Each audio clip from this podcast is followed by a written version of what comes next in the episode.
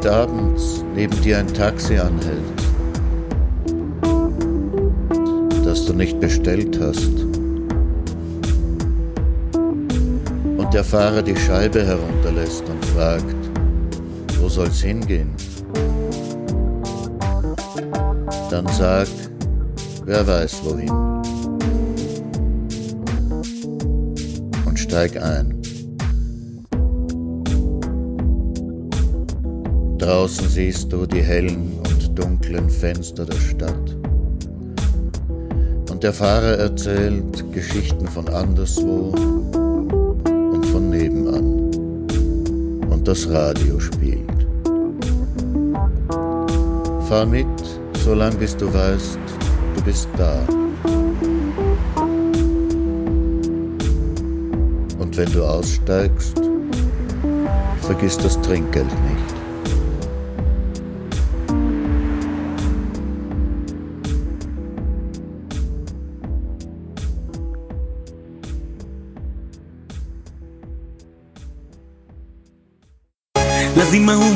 Ni washangazi yeah, yeah, yeah. lazima huu mwaka ni washangazi yeah, yeah, yeah. lazima huu mwaka ni washangazi yeah, yeah, yeah.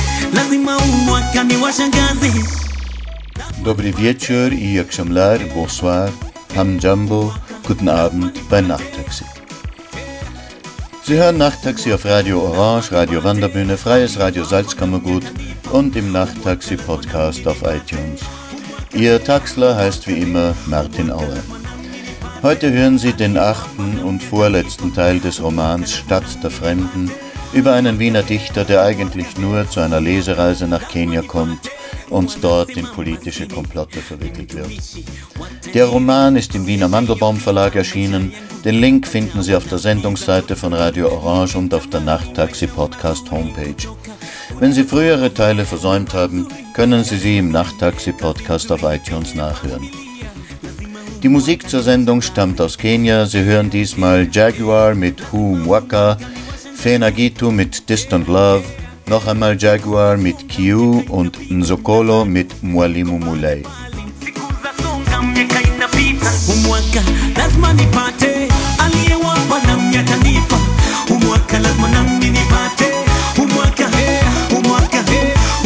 Lazima nami nipate nami atanipa, umwaka lazima nami nipate umwaka umwaka umwaka lazima nipate. Kama simba nimeamua liwe liwalo silinyasi iwe mvua iwe jua simba halinyasi penye nia pana njia haijalishi kule nimetoka. Nishamua ninachotaka eh, uhai mola umwaka nipate nimeamua sifi moyo mola. Lazima nipate nipe uzima nipe uhai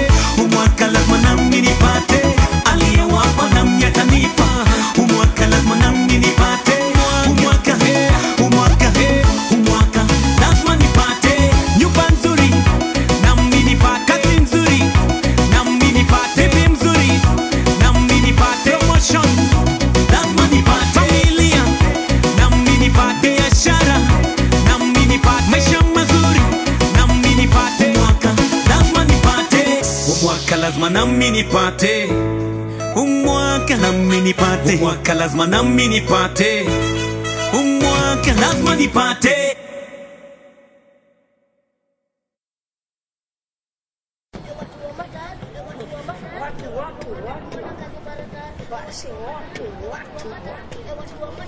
Stadt der Fremden von Martin Auer. Wasinde malkol kokoti. Da malkol shabara sinadi pateri chlo matsma kuma de selecta wacha ese shabar ese badu modem ay dadi ese badu modem hadu badu ese badu modem enta de korina di shabaram sis ay dadi ese badu modem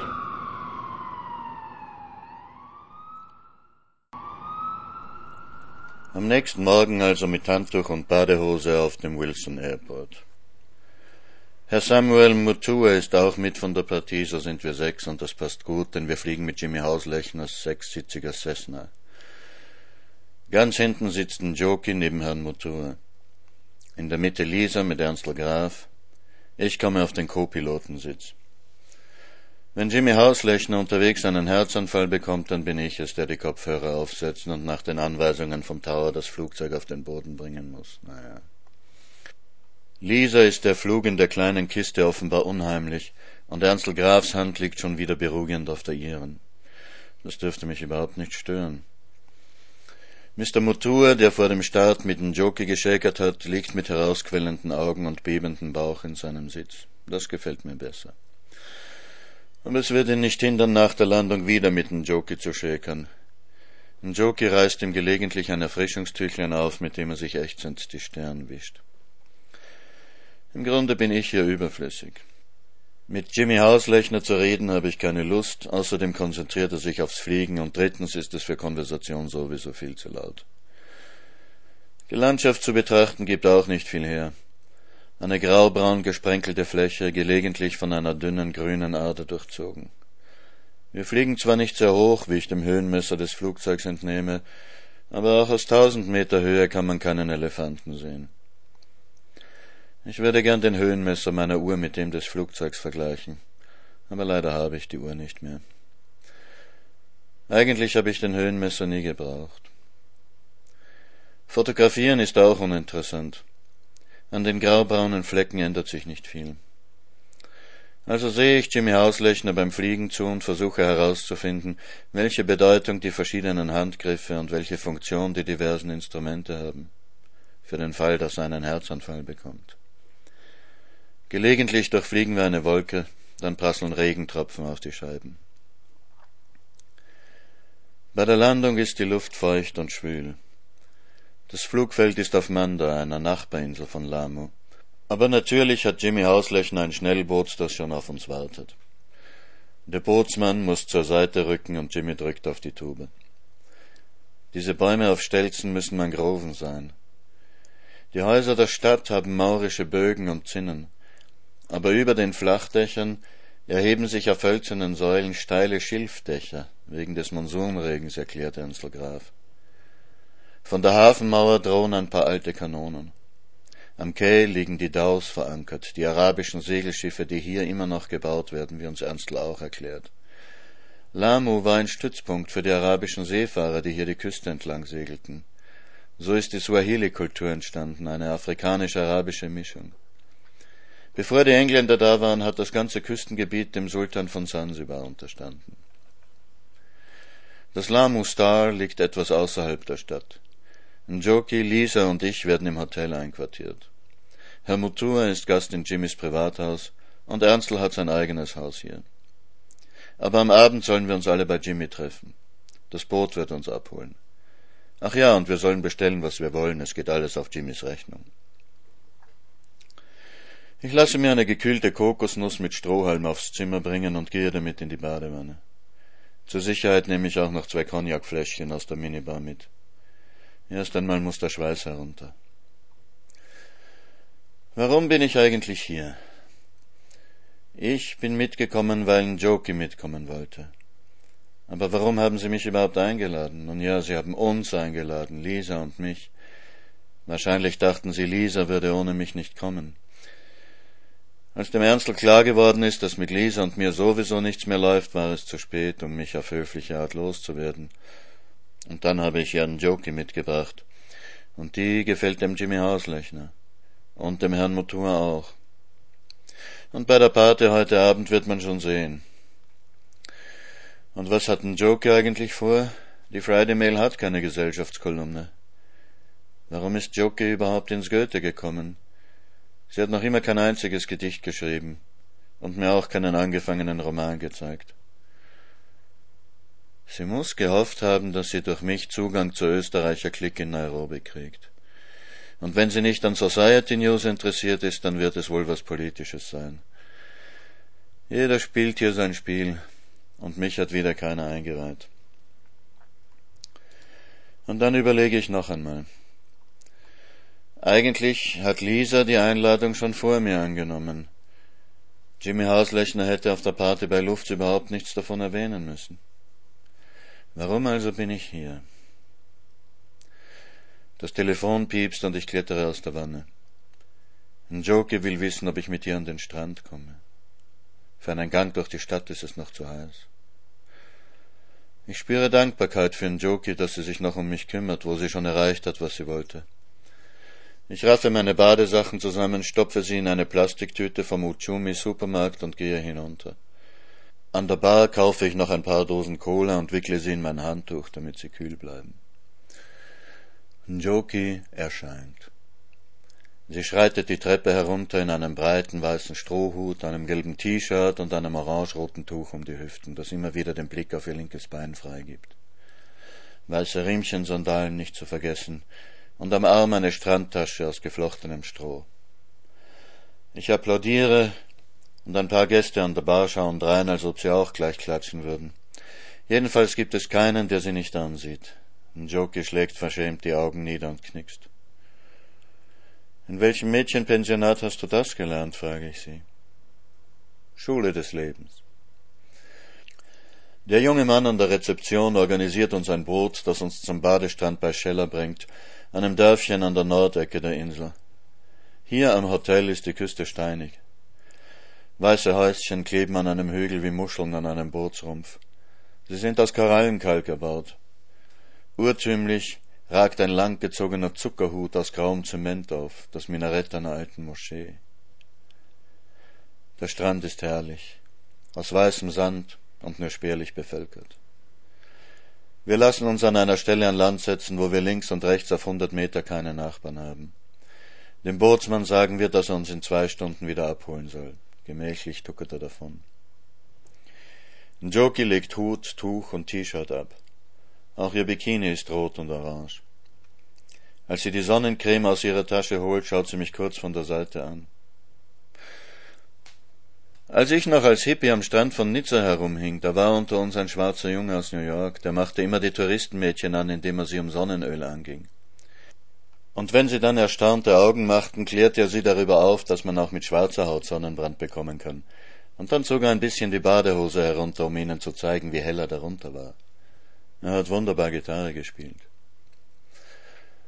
Wenn du glaubst, dass ich jetzt meine Badehose herunterziehe, dann hast du dich getäuscht, sagt sie aber du darfst mir den Rücken eincremen. Sie legt sich hin, das Gesicht in den Armen, und ich schaue sie ein paar Sekunden lang nur an, den schlanken Rücken, die Linie ihrer Wirbelsäule, das kleine runde Hinterteil, die langen Beine. Ich lege einen cremebenetzten Finger auf ihren Nacken und streiche langsam ihre Wirbelsäule entlang bis zu dem Grübchen unterm Kreuz. Ich kann einen kleinen Schauer auf ihrem Rücken sehen. Ich nehme mehr Creme und beginne sie zu massieren. Dieser Rücken ist warm und voll Leben. Unter der weichen Haut liegen Kraft und Spannung. Du bist stark, sage ich. Und schnell, murmelt sie aus der Höhlung ihrer Arme heraus. Ich bin ein Cheetah. Ja, sage ich, du hast lange Beine wie ein Gepard. Und hochgewachsen wie eine Zeder vom Libanon bist du. Eine richtige Maasai. Nein, sagt sie, die Maasai sind nicht so groß. Sie sind nur sehr schlank und zart. Und die Fotografen, die die schönen Bildbände machen, nehmen sie immer von unten nach oben auf mit dem Kopf im Himmel. Meine Großmutter würde mir nicht einmal bis zur Schulter reichen, nein. Die Größe habe ich von meinem Großvater. Der Kerl war dreimal so schwer wie Sie. Wieder einmal daneben, sage ich. Du darfst trotzdem meine Beine massieren. Langsam arbeite ich mich von den Zehen, den rosigen Fußsohlen hinauf, über die Waden und Schenkel, bis zu den festen Gesäßmuskeln. Aber bleib ein Gentleman, ja? Bleib ein Gentleman, wie nett. Fast möchte ich mir das Wort mit Kavalier übersetzen. Ein Gentleman darf kneten, aber nicht streicheln. Ein Gentleman darf auch nicht diese Beine von unten bis oben mit Küssen bedecken. Ein Gentleman darf so vieles nicht. Ich seufze und bleibe ein Gentleman. Aber meinen Händen wird ewig die Erinnerung an Jokis durchbluteten, warmen Körper bleiben. Plötzlich springt sie auf und rennt zum Wasser. Ich jab sie hinterher. Du bist wirklich ein Gepard, keuche ich, so aus dem Liegen hochzuspringen. Wir Maasai sind bekannt für unser Springen. Wir springen bis in den Himmel hoch. Unsinn, nur die Krieger springen. Ich habe dir gesagt, ich bin eine Kriegerin. Und dann stellt sich heraus, dass sie nicht schwimmen kann. Wie hätte ich es denn lernen sollen? Glaubst du, wir konnten es uns leisten, Urlaub am Meer zu machen? Ich bin zum ersten Mal hier. Ich habe keine Ahnung, wie ich den Kopf über Wasser halten soll. Willst du es lernen? Du kannst es in zehn Minuten. Wirklich? Ich glaube, ich werde ersaufen wie eine bleierne Ente. Hol ein bisschen Luft und steck den Kopf unter Wasser. Sie tut es und kommt spritzend und sich schüttelnd wieder hoch. Ist das schlimm? Nein. Dann hol wieder Luft, tauch unter und leg dich flach auf den Sand. Sie versucht es. Es geht nicht, ich treibe oben. Da siehst du's, du schwimmst schon. Jetzt schwimm ein Stück unter Wasser. Streck die Arme vor und mit den Beinen mach so. Ich zeige es ihr. Auf die Armtempi kommt sie alleine. Und jetzt musst du nur noch gelegentlich zum Atmen mit dem Kopf in die Höhe kommen. Das ist alles. Hey, ich habe keine zehn Minuten gebraucht, das waren höchstens fünf. Die Leute glauben immer, beim Schwimmen geht's darum, sich über Wasser zu halten. Dann werden sie nervös, zappeln herum und kriegen den Mund voll Wasser. Wenn man unter Wasser anfängt, geht alles von selber. Du bist stolz auf deine Methode, was? statt dass du deine begabte Schülerin lobst.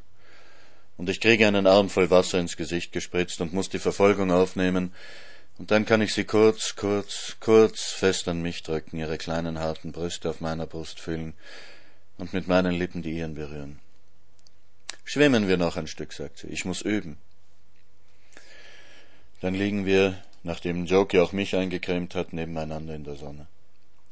Ich habe die Augen geschlossen und horche auf ihren Atem, der ganz leicht geht, kaum zu hören im Rauschen der Wellen. Die Sonne brennt rot durch meine Lider.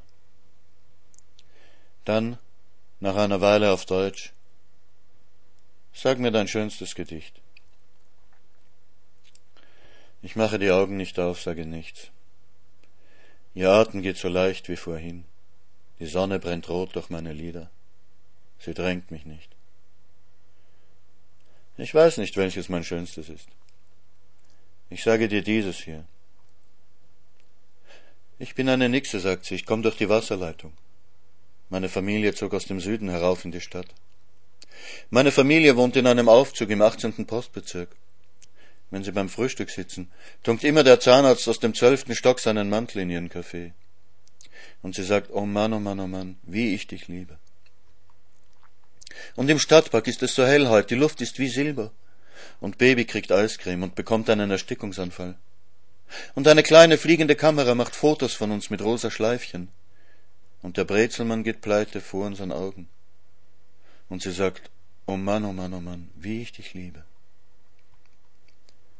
Das sind vielleicht herrliche Zeiten, sagt sie. Für alles gibt es Gratisgutscheine. Und gestern habe ich mich versichern lassen, gegen Todesangst und Melancholie. Und alle haben jetzt Telefon im Auto, eine Kreditkarte und eine Versicherungsnummer. Und sogar die Polizisten tragen Lebkuchenherzen im Haar. Und sie sagt, oh Mann, oh Mann, oh Mann, wie ich dich liebe.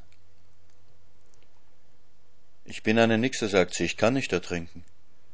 Aber immer wenn ich Goldfische sehe, wird mir ganz furchtbar schlecht. Und vielleicht bricht morgen der Frieden aus, dann gehen wir ganz groß einen saufen. Und vielleicht bricht er nicht aus, aber das erfahren wir dann schon. Ich spüre einen Schatten auf meinem Gesicht. Als ich die Augen öffne, ist ein Jokis Gesicht über meinem. Für wen hast du das geschrieben? Ich schaue sie an, schüttle den Kopf und schließe die Augen. Ich spüre ihren Kopf auf meiner Brust, ihren Arm. Ich lege meinen Arm um ihren Rücken. Ich habe das Lied für Simone geschrieben vor Jahren. Sie hat es mit ihrer Band gesungen. Ob sie gewusst hat, dass sie selbst gemeint war, weiß ich nicht. Ich hoffe das nicht. Simone war nicht die Nixe. Ich hatte nur gewünscht, dass sie es sein sollte. Einer meiner kostbarsten Momente war, als sie mich bei einem Konzert auf die Bühne gebeten hat, um das Lied mit ihr zu singen. Ich halte den Joke im Arm und die Sonne brennt rot durch meine Lieder. Ich halte den Joke im Arm. Ich spüre ihren Atem auf meiner Brust. Schritte nähern sich. Njoki macht sich los. Ich öffne die Augen. Want board, Mister? Sailing Trip? Drei Beach Boys kommen auf uns zu, eingeölte Körper, eingeölte Haare, Tücher um die Hüften, geschmeidig trainiert. Want sailing trip, Mister? Want comb, handmade from coconut shell, pretty souvenir for lady? Want massage, Mister? Give you good massage eingehüllt auch das Lächeln. Die Geschäfte müssen schon schlecht gehen, wenn die Jungs auch Herren in Damenbegleitung ihre Massagedienste anbieten. Maybe lady too want massage. Mr. can watch. Okay, now fuck off, brülle ich und springe auf. Piss off, scram, off with you! Joki brüllt sie auf Kiswahili an. Die Jungs ziehen sich zurück. Von weiter weg ruft einer der Jungs Joki etwas zu. Ich höre nur ein Wort heraus, Sugar Daddy, das andere ist Kiswahili. Njoki schreit ihm nur ein Wort nach. Die Jungs rennen kichernd weg. Njoki hockt da, das Kinn auf den Fäusten. Ich berühre ihren Rücken, doch der spannt sich nur noch mehr an. Was hat er gesagt? frage ich leise. Er hat gesagt, Sie werden mir meinen Sugar Daddy schon nicht ausspannen. Und der Sugar Daddy bin ich? Ein Sugar Daddy ist ein Mann, der einem Mädchen die Miete zahlt, damit sie mit ihm ins Bett geht. Er wollte damit sagen, dass ich deine Hure bin. Gehen wir, sage ich. Das Boot wird bald kommen.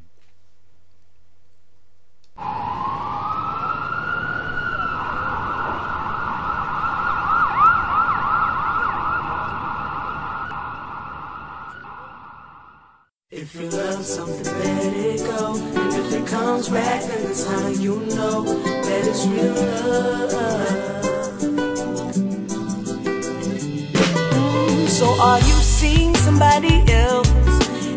Found somebody else who love you like I love you?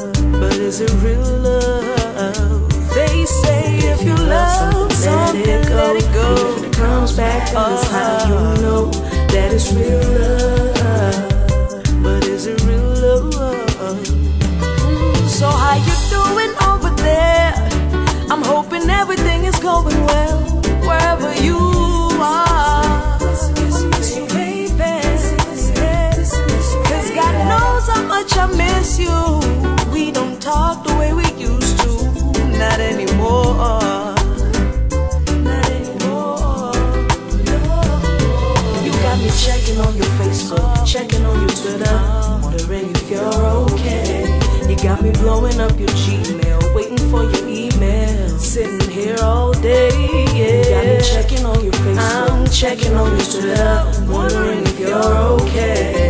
You got me blowing up your Gmail, waiting for your email.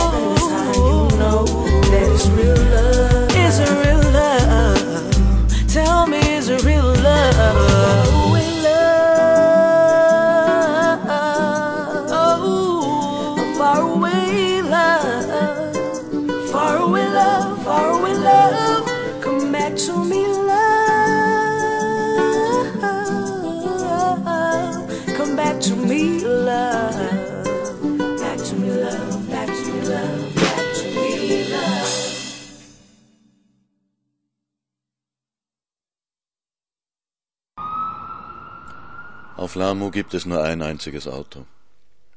Die Gassen sind so eng, dass gerade zwei bepackte Esel aneinander vorbeikommen. Die ganze Stadt kann man im gemütlichen Spaziertempo in 30 Minuten durchqueren. Die Eseltreiber machen ganz leise X, wenn sie überholen wollen, das muss man erst einmal kapieren. Aber man ist hier geduldig mit Fremden, die die Verkehrsregeln nicht kennen. Mädchen und Frauen legen große schwarze Schleier um Gesicht und Körper. Ein ständiges Spiel von fallen lassen, wieder aufnehmen, herausgucken und sich wieder verbergen. Ein besonderer Trick ist es, den Schleier ganz eng um sich zu ziehen, um die Körperformen nur umso besser hervortreten zu lassen. Die Leute sind heller hier an der Küste als oben im Hochland, nicht wahr? sagten Joki. Sie stöbert in den Kramläden, handelt mit den Kleiderhändlern, ohne etwas zu kaufen, schnuppert an den Gewürzpäckchen. Dann stehen wir vor der Freitagsmoschee. Ich habe noch nie ein Gebäude gesehen, das älter ist als 80 Jahre, sagten Joki. Der Bau der Freitagsmoschee ist 1511 begonnen worden. Joki hat sich informiert. Sie betastet die geschnitzten Haustore aus schwarzem Mangrovenholz. Solches Holz haben sie bis nach Indien gebracht auf ihren Daus. Weißt du, dass es hier schon im 18. Jahrhundert Häuser mit fließendem warmem Wasser gegeben hat? Und unserem Kaiser haben sie noch 1916 einen Krug und eine Schüssel gebracht. Sie haben eine herrliche Kultur gehabt. Religiöse Dichtung, Goldschmiedekunst, Weberei, Tischlerei und die fantastischen Schiffe. Alles mit Sklavenarbeit natürlich. Als die Sklaven befreit wurden, ist alles zusammengebrochen. Ein Schild mit der Aufschrift Postamt auf Deutsch erinnert daran, dass Lamu gegen Ende des 19. Jahrhunderts einmal für ein paar Jahre deutsches Protektorat war. Ganz am Ende der Straße gibt es einen Cybershop. Wir finden ein Café mit angeschlossener Kunsthandlung, das von zwei Amerikanerinnen geführt wird, Schwestern offensichtlich. Sie ziehen sich noch immer an wie vor 30 Jahren, als sie als Hippie-Mädchen hierher gekommen sind. Was meinst du? frage ich Njoki. Wir fragen, ob wir Kaffee nach arabischer Art bekommen können, der hier Swahili-Kaffee heißt. Aber es gibt nur Espresso aus einer italienischen Espressomaschine. Der aber ist ausgezeichnet. Wir trinken ihn in dem kühlen, schattigen Innenhof.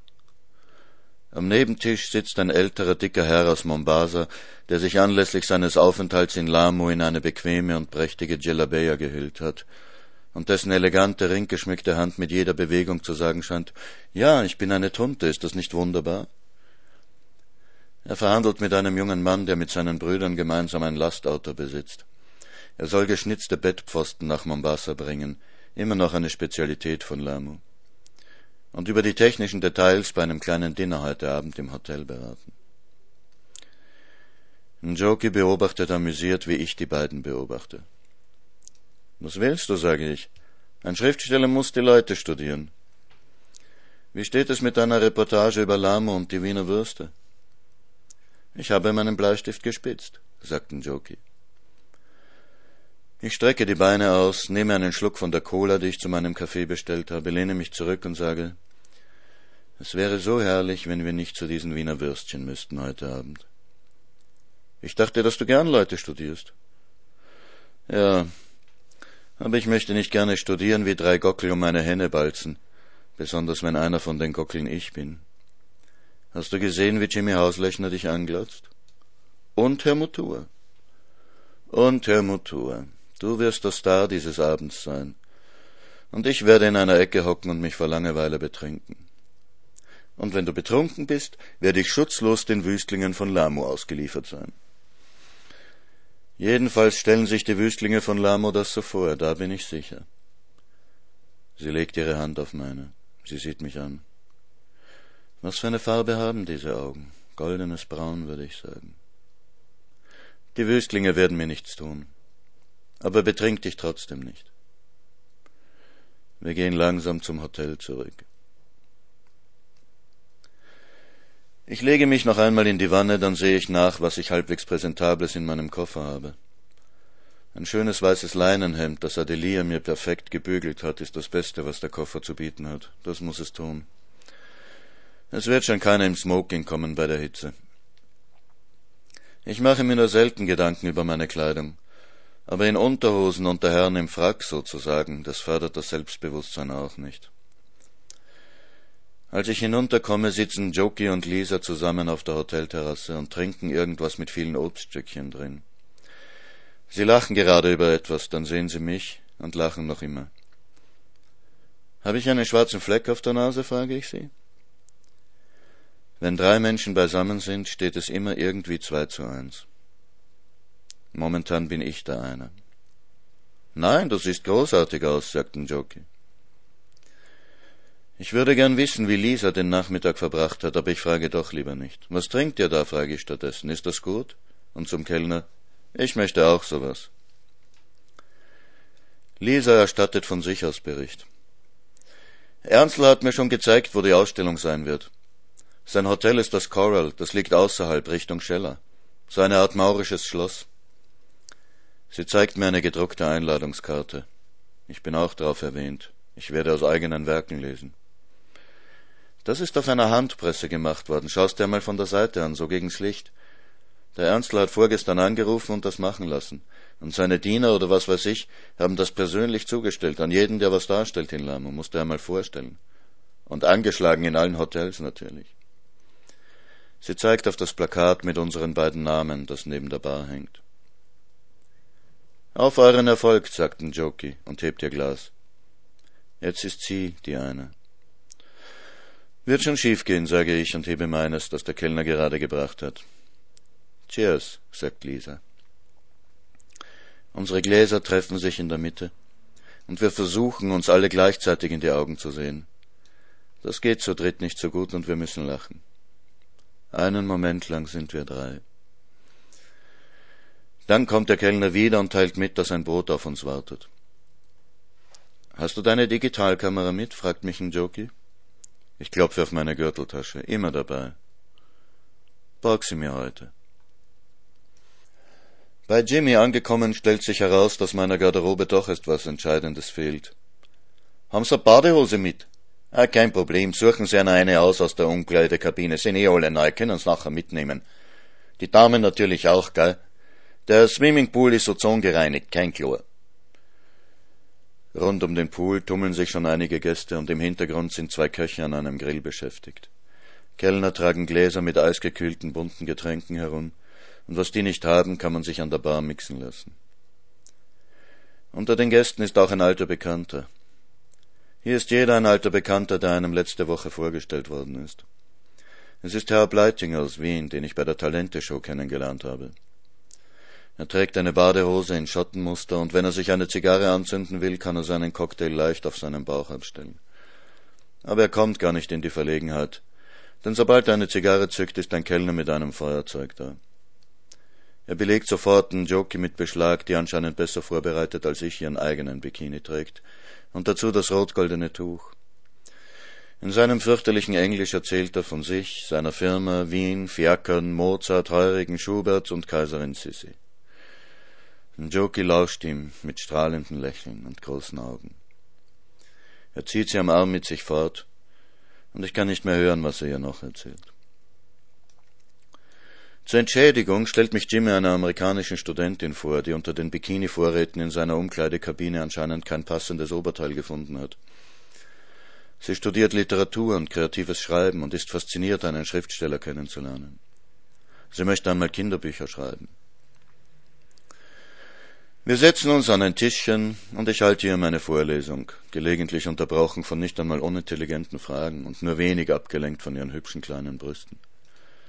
Hin und wieder steht sie auf und macht einen perfekten Kopfsprung in den Pool, um sich abzukühlen. Aber sie kommt immer wieder an mein Tischchen zurück. So viel Aufmerksamkeit von Jenny und von Jimmy stimmt mich weich und versöhnlich.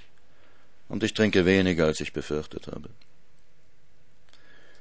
Ich unterbreche meinen Vortrag, um so ein bisschen über Jimmy auszufragen.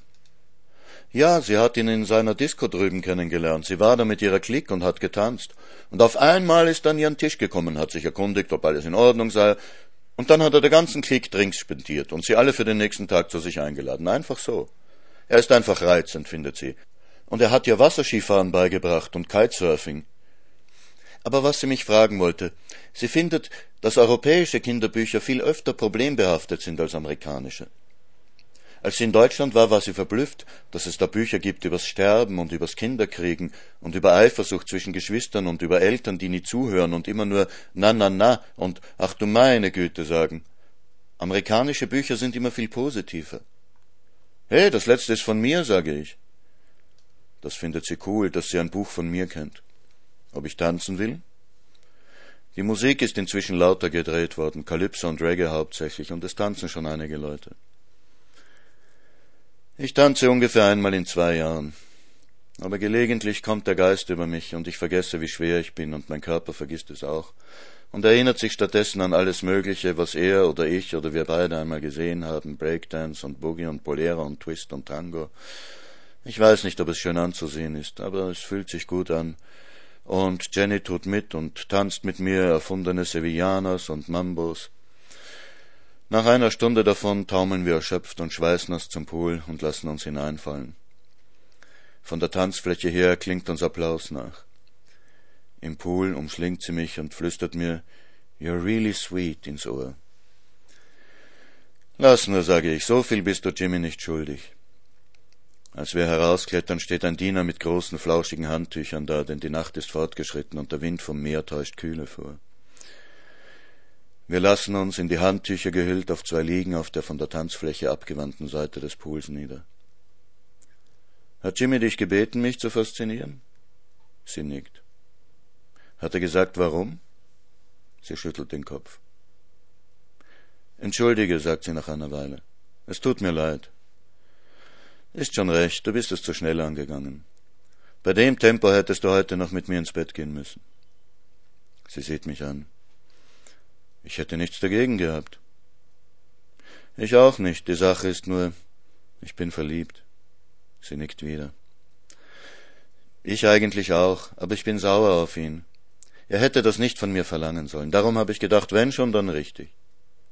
Natürlich. Soll ich jetzt gehen? Aber nein, lassen wir uns etwas zu essen bringen.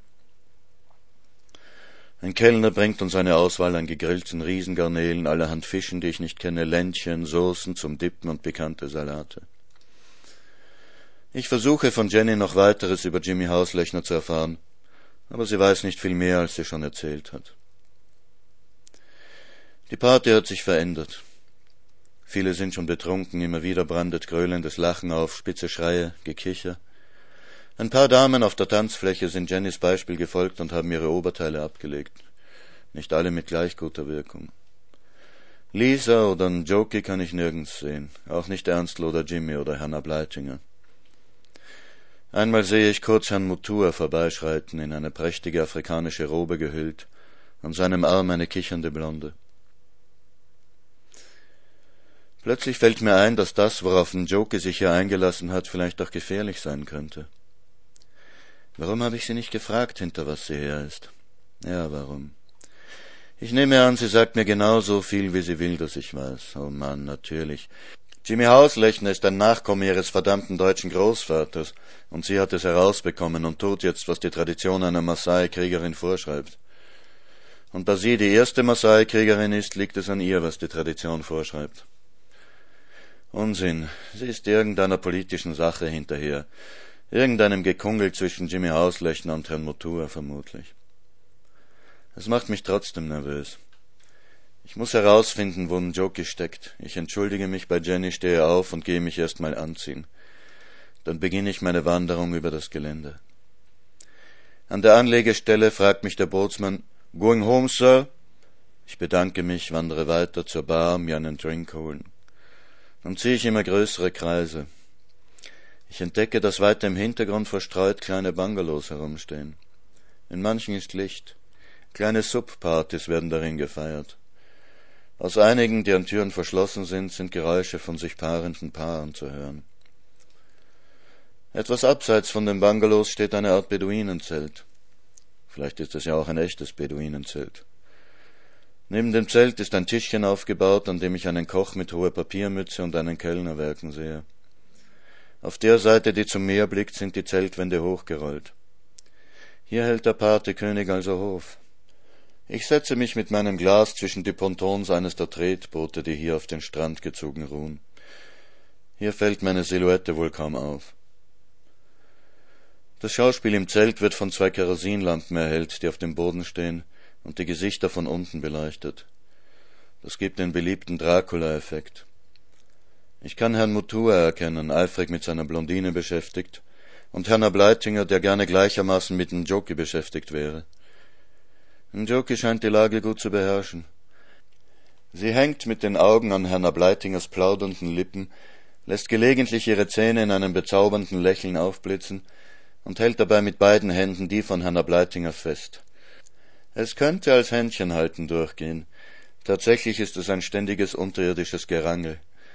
Während oben die Konversation plätschert, machen Ableitingers Hände immer wieder Ausfälle Richtung Busen oder Knie oder wenigstens Schulter und werden abgewehrt mit einem Auflachen, das Njokis Oberkörper um zehn Zentimeter zurückwirft, oder einem interessierten Zuneigen des Kopfs, bei dem gleichzeitig der Busen zurückweicht, oder einem tiefen Blick in die Augen, bei dem die Hände wie Bestätigung heischend die Hände des Gesprächspartners umfassen.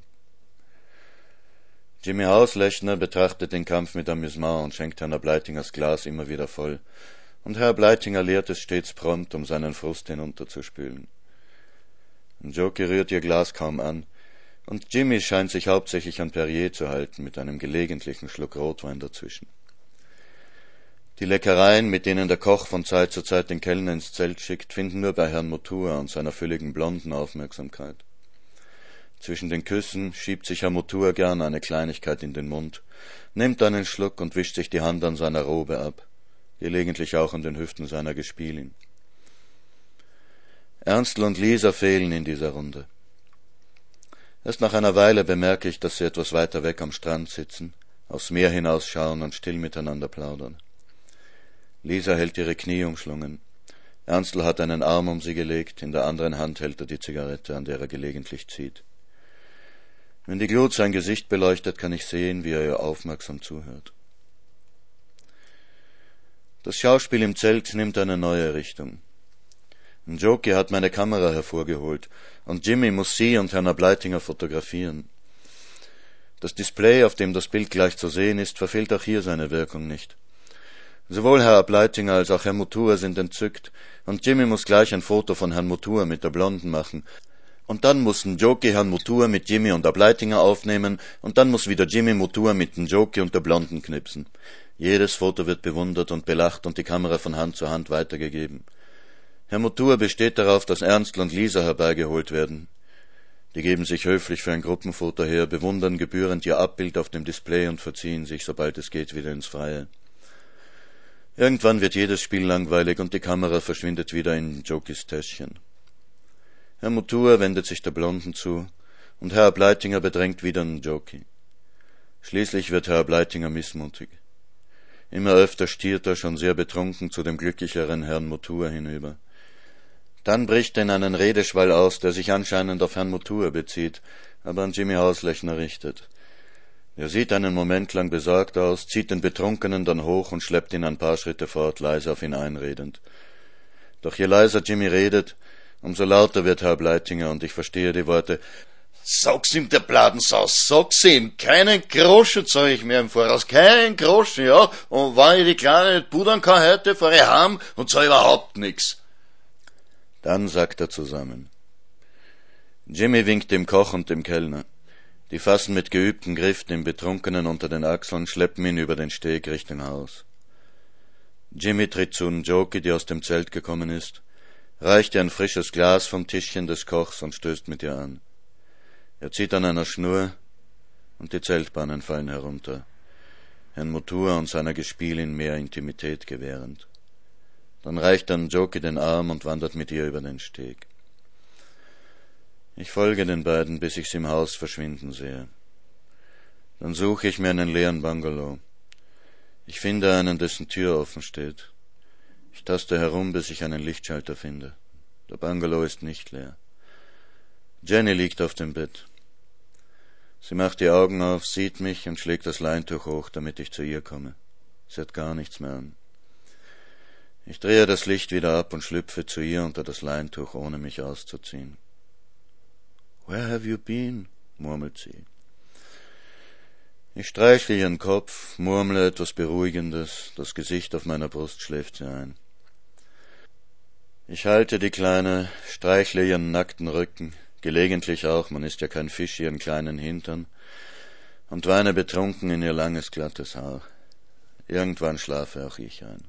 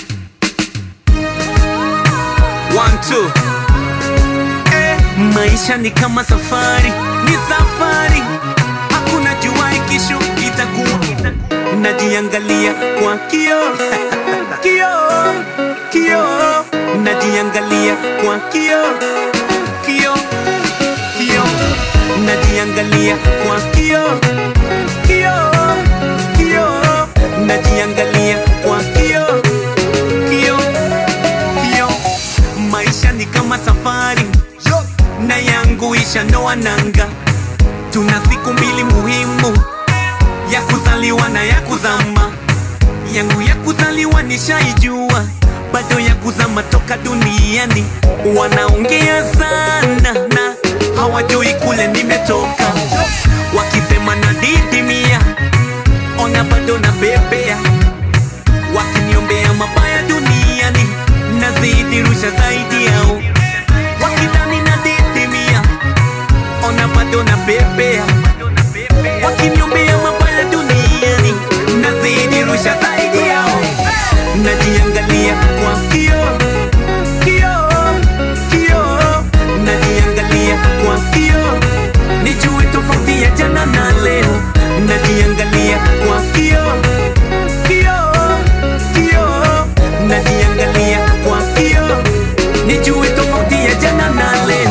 nimetembea kote duniani nimepatana na wengi duniani. Kuna wale wananieleza ukweli wengine wananidanganya. Eh, wengine hawalali wakitaka kushindana nami. Hawajui kule nimetoka eh, hawajui yale nimeona. Wakisema na didimia ona bado na bebea. Wakiniombea mabaya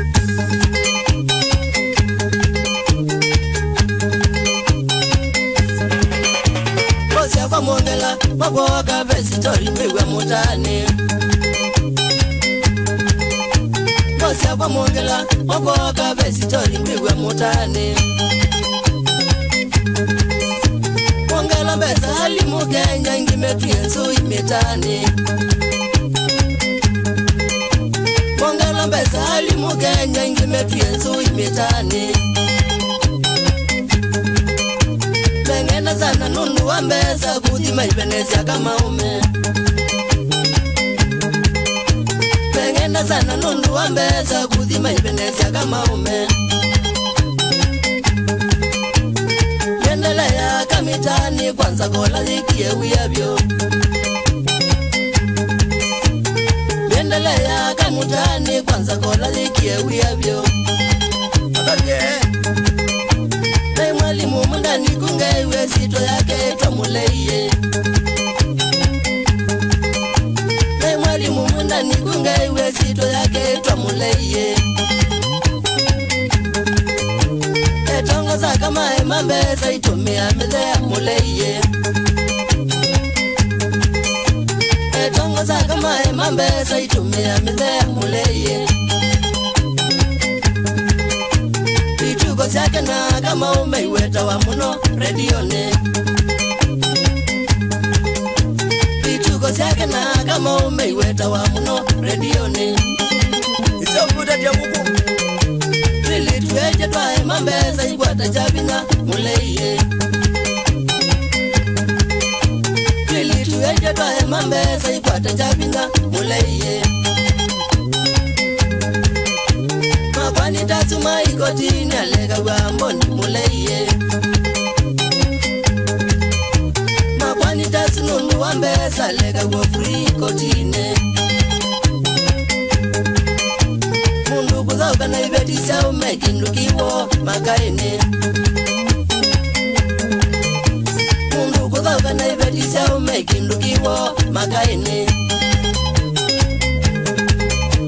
nani atari nundu mwano itho isambasau wau utoine nani atari nundu mwano itho isambasau wau utoine kitandiko la kibani subia imbolo zetu ina. Andwa kitandiko la kibani subia imbolo zetu ina. Mwonge mwangasamba kibani subia imbolo zetu ina. Mwonge mwangasamba kibani subia imbolo zetu ina. Muna kagelo na subia mbolosi yetu ina. Una wa mwangalo na gugwegwe subia mbolosi yetu ina. Ningalianguka eh? yeah. kagalemete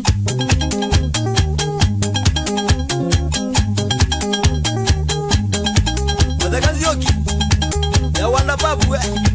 Kanzi nui, zaikone mageti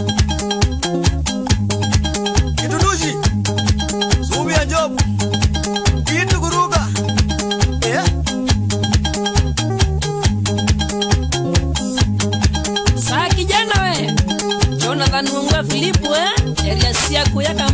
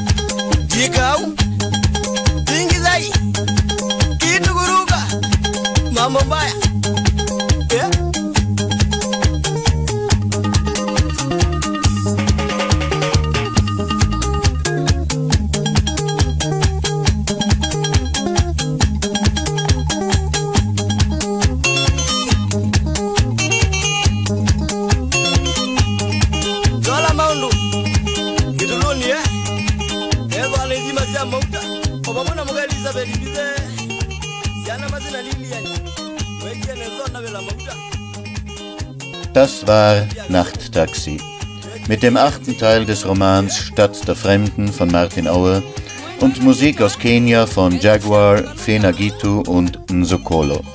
Also dann, gute Nacht, dobranoc, Ige Celer, Usikumwema.